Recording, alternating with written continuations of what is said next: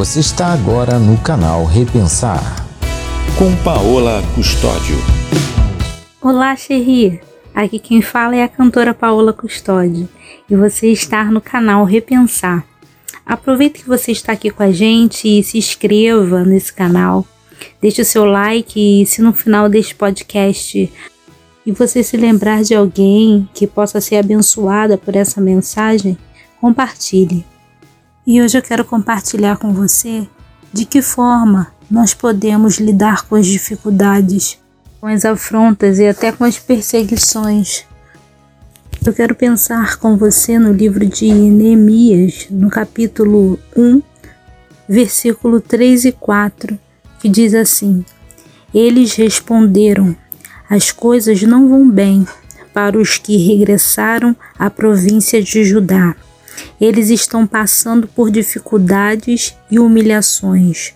O muro de Jerusalém foi derrubado e as suas portas foram destruídas pelo fogo. Quando ouvi isso, sentei-me e chorei. Durante alguns dias, lamentei, jejuei e orei ao Deus dos céus. Neemias era judeu, ele era copeiro do rei Ataxerxes, ele era um homem de confiança desse rei. E Neemias fica sabendo da dificuldade do seu povo, onde a cidade de Jerusalém estava destruída, os muros tinham sido derribados, os portões queimados.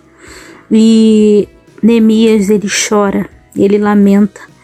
Muitas das vezes diante das dificuldades e problemas, a primeira reação nossa é chorar e lamentar, como Neemias fez, mas Neemias não só chorou e lamentou, ele orou ao Deus dos céus, porque ele sabia o Deus que ele servia, e aquele que é servo do Senhor, que sabe o Deus que tem, resolve suas dificuldades através da oração e da ação.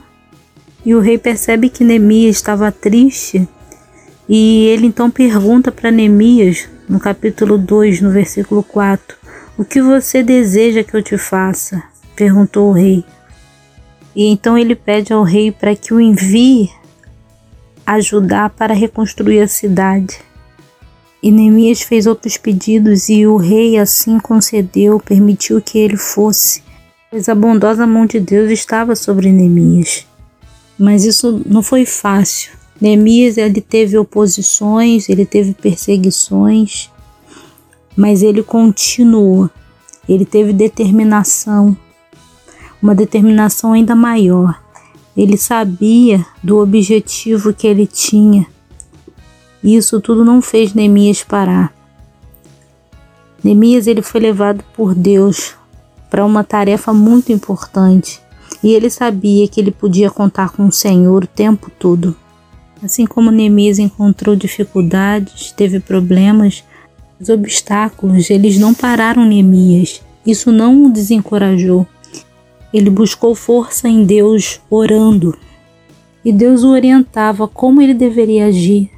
Mesmo com as investidas de Sambalat e Tobias, Neemias pôde confiar no Senhor. Ele pôde ser encorajado pelo Senhor. E ele não permitiu que nenhuma intriga, que nada, que nenhum tipo de problema, que nenhum obstáculo, nenhuma perseguição fizesse ele parar. Neemias obteve a vitória. Ele reconstruiu a sua cidade. Xerri, que possamos enfrentar os nossos problemas, as nossas dificuldades aos pés do Senhor, através da oração, assim como Neemias fez. A oração ela nos aproxima do nosso Deus e, consequentemente, da vontade de Deus. Com certeza, se os nossos planos e desejos estão de acordo com a vontade do nosso Deus, o nosso objetivo final ele será alcançado com a aprovação dele. Senhor Jesus, estar conosco todos os dias, as nossas vidas e diante da nossa caminhada. Ele nos traz aprendizados.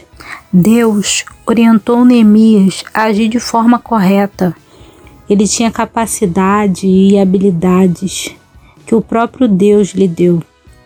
E Deus também nos deu capacidades e habilidades que, diante das nossas dificuldades, possamos agir como Neemias, Orar ao Senhor, buscar somente a orientação dele para cada dificuldade, para cada problema, porque confiando no Senhor, nós vamos assim obter a nossa vitória.